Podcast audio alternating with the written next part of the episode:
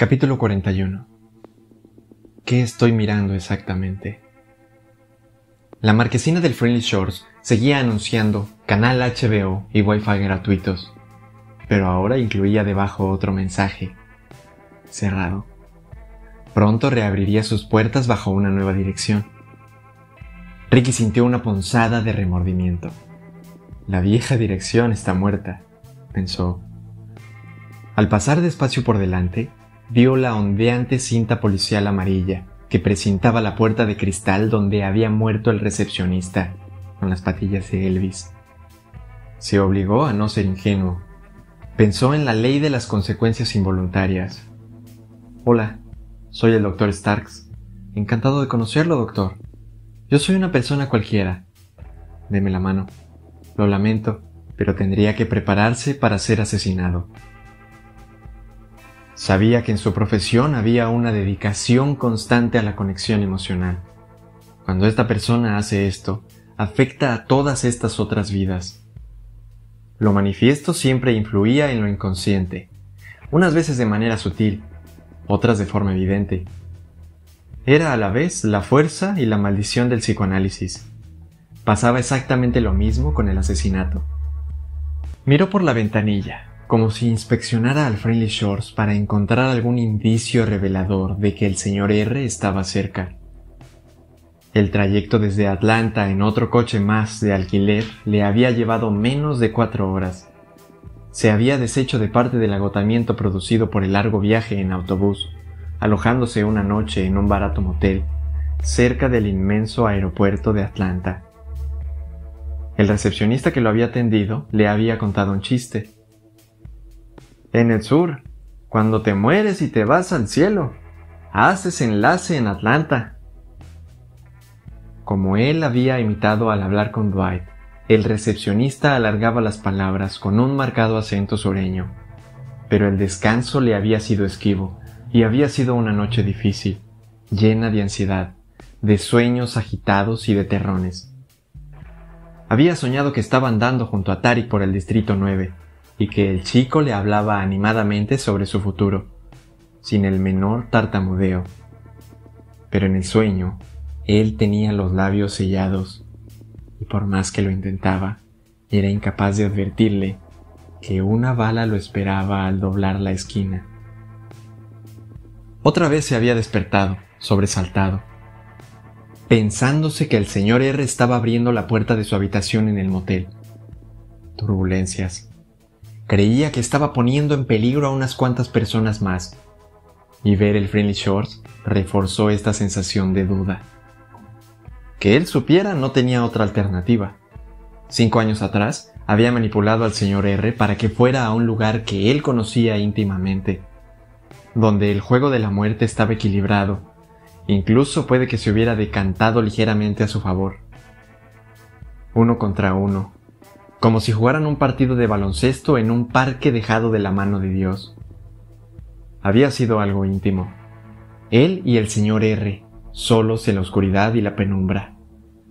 Aquella noche, el señor R se encontraba en un estado que Ricky consideraba moderadamente enfurecido. Había sido un asesino que se movía según se tiraba de los hilos arraigados en su inconsciente. Cada paso que había dado obedecía a un recuerdo, arraigado en su mente, ensuciado por la furia. El asesino no volvería a cometer esos errores. El señor R había tenido cinco años para dominar sus emociones. Ricky sabía algo. Esta vez estará tan tranquilo como cuando estaba sentado en el diván de mi consulta, tan tranquilo como cuando jugaba al ajedrez en el tablero en el Washington Square. Una, dos, tres, el mate del loco. En el asiento del copiloto estaba su bolsa de viaje con la semiautomática del calibre 40, sin número de serie y sin registrar, que Donald, el chofer, le había cambiado por su 357. Había cargado una bala y le había quitado el seguro. Sabía que solo tenía que apuntar y disparar. De golpe se le ocurrió lo siguiente. El psicópata suele carecer anormalmente de restricciones emocionales porque solo ve el momento exacto en el que está. El futuro es menos importante, el pasado ya no existe, solo se concentra en una cosa, lo inmediato. Siguió argumentando, debatiendo y valorando interiormente. Esa era la definición del manual, pero no es cierta para un psicópata, el señor R. Su cabeza siguió trabajando a toda velocidad, como un matemático que mueve las bolas en un antiguo ábaco. ¿Qué había dicho? pensó. ¿Fueron felices y comieron perdices? Repasó muchos escenarios en su cabeza. Curiosamente, eso le recordó su residencia en psiquiatría, cuando como médico joven e inexperto, recién salido de la universidad, se sentaba frente a una persona escuchando cualquier entonación, construcción del lenguaje, tic o temblor del mentón, tono de voz, movimiento del cuerpo, en busca siempre de elementos que le permitieran llegar a un diagnóstico, y así poder poner una etiqueta a la persona que había acudido a su consulta. Esto es lo mismo, dijo en voz alta, aunque sabía que no era así. Él no es ningún misterio para mí. Esperaba tener razón. Condujo despacio y sin brusquedades, dirigiendo la vista a derecha y a izquierda, observando las calles vacías, mirando cualquier persona que veía en una acera, como si pudiera detectar al señor R entre la multitud. Supuso que el asesino debía de estar en algún lugar de Dothan, haciendo más o menos lo mismo. Deseó que aquella ciudad fuera más grande. Ricky tenía tres horas antes de que el funeral comenzara. Sabía que Roxy, la señora Heath y Charlie estaban cerca, y se dirigían hacia el mismo sitio a la misma hora. Le asustaba pensar que pudiera ver el mundo a través de los ojos de un asesino. Le asustaba pensar que no pudiera hacerlo. Ambos polos de emoción eran igualmente acertados y equivocados al mismo tiempo. Condujo hacia el centro de la pequeña ciudad y pasó ante lo que quedaba del bufet del abogado. Tuvo un arranque de cinismo. Mala suerte, letrado. Nunca se dio cuenta con quién coño estaba tratando hasta que fue demasiado tarde. En los pocos días que habían pasado desde el incendio, se había retirado gran parte de los escombros, pero todavía había una inmensa marca negra que afeaba el edificio contiguo, y de montones de restos de ladrillos, barras de acero retorcidas y cemento ennegrecido, cubriendo el espacio que había ocupado el buffet. Había un destartalado bulldozer amarillo, aparcado a un lado, escupiendo gases por un tubo de escape y un contenedor rojo situado en la calle, lleno ya a rebosar de basura. Ricky tuvo un segundo pensamiento cínico e implacable. ¿Tiraron sus restos al contenedor, letrado? Un equipo de obreros con casco estaba instalando una valla metálica alrededor del solar vio que ya había instalado un letrero de prohibido el paso. Los obreros estaban atareados, muchos martillazos y paletadas. No estará aquí, se dijo Ricky, y siguió adelante. Pasó ante la entrada del hospital, donde deberían haber llevado al padre de Roxy, y continuó resiguiendo la ruta de la noche en la que se había enterado de que todo estaba preparado para que muriera. Me estará esperando en algún lugar de esta ruta, pensó. Su siguiente parada fue en la escuela. Como antes, se detuvo a cierta distancia. Al igual que la noche en la que se había librado de que lo asesinaran, escudriñó primero la zona con la vista, como si el señor R pudiera estar esperándolo detrás de aquel árbol, o detrás de aquel arbusto, tras aquel coche estacionado, o una casa cercana. Eran pasadas las doce del mediodía, y había pocas sombras en las que el asesino pudiera ocultarse pero las inspeccionó igualmente todas, como un científico que observa bacterias en un portaobjetos con un microscopio. La parte delantera de la escuela estaba en calma, aunque sabía que entre sus paredes había aulas llenas de alumnos y una actividad bulliciosa. Aquí no, no ahora. No es el sitio correcto, pensó. Echó un vistazo a su alrededor. Había coches y personas, y el sol brillaba. No era el lugar adecuado para cometer un asesinato. Arrancó de nuevo y partió rumbo al campo. El pantano donde habían encontrado el cadáver de Julia estaba a quince metros en coche. El cielo despejado y el calor de principios de otoño hacían que el mundo pareciera sofocante y a la vez inocente. Parecía que los elementos contradijeran el ambiente que lo rodeaba.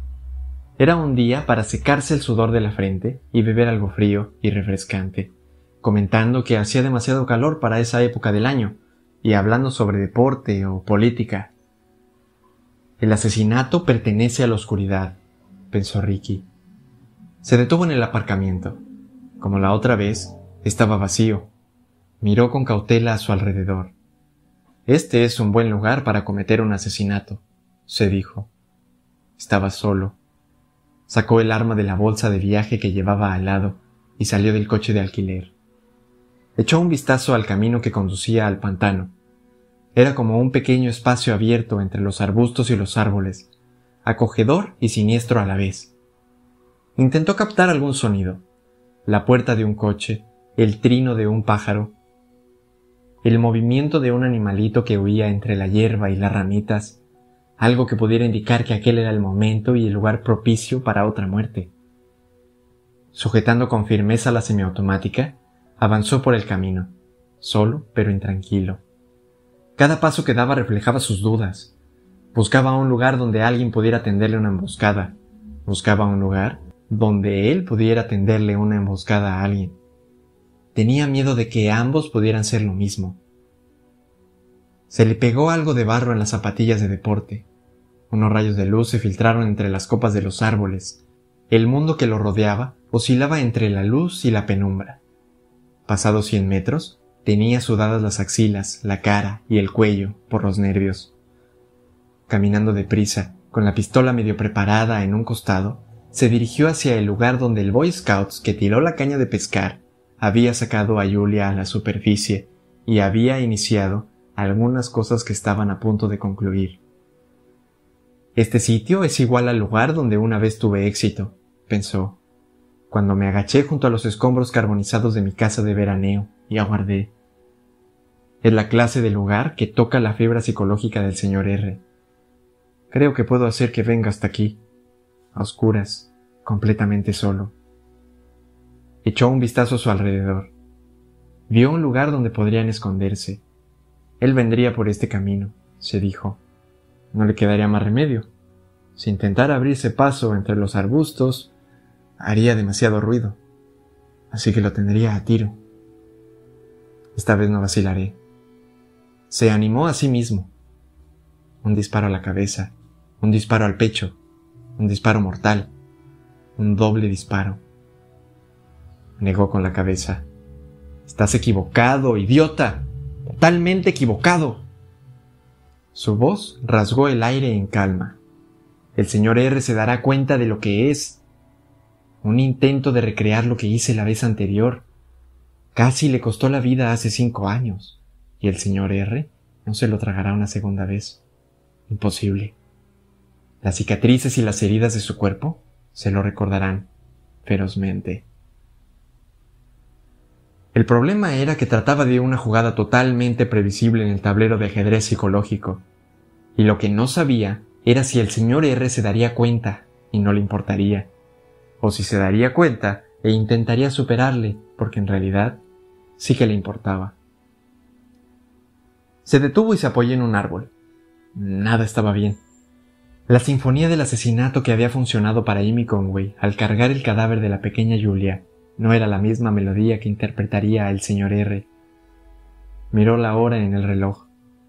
Después dirigió la mirada hacia las aguas oscuras donde el Boy Scout había tirado la caña para capturar una perca. La hora del funeral se acercaba rápidamente. De nuevo imaginó a Roxy. La vio mentalmente en el coche, junto a él, la noche que se marcharon de Alabama. Inspiró hondo. Se secó un poco el sudor de la frente y se quedó petrificado. El Boy Scout sabía dónde estaría el pez, se dijo. El señor R no está seguro de dónde estoy yo, pero puede prever una cosa. Sintió de golpe una oleada embravecida de miedo en su interior, electrizante, abrasadora y gélida, fuerte y estrepitosa. Una explosión silenciosa de maldiciones rápidas y precipitadas. Dios mío, maldita sea, Oh, no. Cualquiera que lo hubiera visto lo habría tomado por loco. se encontraba tranquilamente a orillas de un pantano, inspeccionando cuidadosamente los alrededores, y acto seguido estaba fuera de control, presa del pánico. Regresó al instante por el camino, de cero a su velocidad máxima en una sola zancada, moviendo rítmicamente los brazos, con los pies golpeando la tierra seca o resbalando en el fango y los músculos tensos. Corrió de vuelta hacia su coche, al comienzo del camino, dejando atrás las aguas oscuras donde se había encontrado el cadáver de Julia. El calor del día casi podía con él. La pistola que llevaba en la mano le pesaba como un yunque. Oía su respiración dificultosa y el miedo a cada paso. Cada segundo que pasaba le gritaba que se apresurara.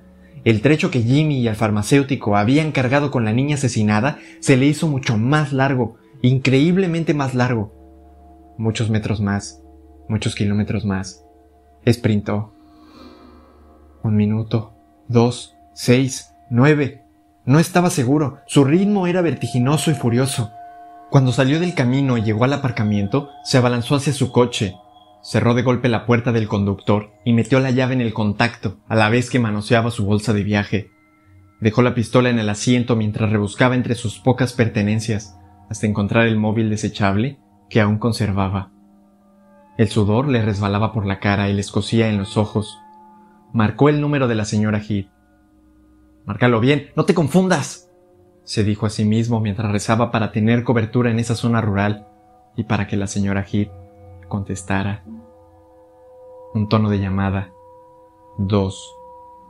Tres. Una voz. ¿Sí, Ricky? ¿Dónde están, señora Heath? Casi había gritado. ¿Estás bien, Ricky? Pareces. Inspiró profundamente, inhaló un aire sobrecalentado ¿Dónde están? repitió. Bueno, de camino a casa de Boxen. No, deténganse. Ella quería recoger algunas de sus cosas que siguen allí. Hay un vestido, uno de los favoritos de su padre, que quiere llevar en el funeral. ¿Qué pasa? Pues claro que quiere ver su casa. Es el único hogar que conoce. Se siente atraída inexorablemente hacia él. Y yo no soy la única persona que sabe eso. Intentó calmarse. ¿Quién conduce? Donald, por supuesto. Y también está aquí Charlie. Dígale a Donald que pare ahora mismo. Deténganse inmediatamente. Pero Ricky, ahora mismo. Una breve vacilación. Después Ricky oyó una voz firme de la señora Hill. Donald, es el doctor Staggs. Quiere que paremos aquí mismo. Sí, exacto. Aquí mismo, para un lado. Otro silencio momentáneo. Muy bien, Ricky. Ya hemos parado. ¿Qué sucede? Inspiró profundamente de nuevo. Intentó tranquilizar sus palabras, pero parecieron escapársele a lo loco. Pregúntele a Roxy lo cerca que están de su casa. Volvió a oír la voz apagada de la señora Heath. Roxanne, cielo, el doctor Starks quiere saber lo cerca que estamos de tu casa. A unas cinco manzanas, oyó. Cinco manzanas, tal vez eran suficientes para mantenerlos a salvo. Esperen ahí, dijo al instante. Estaré con ustedes en unos minutos.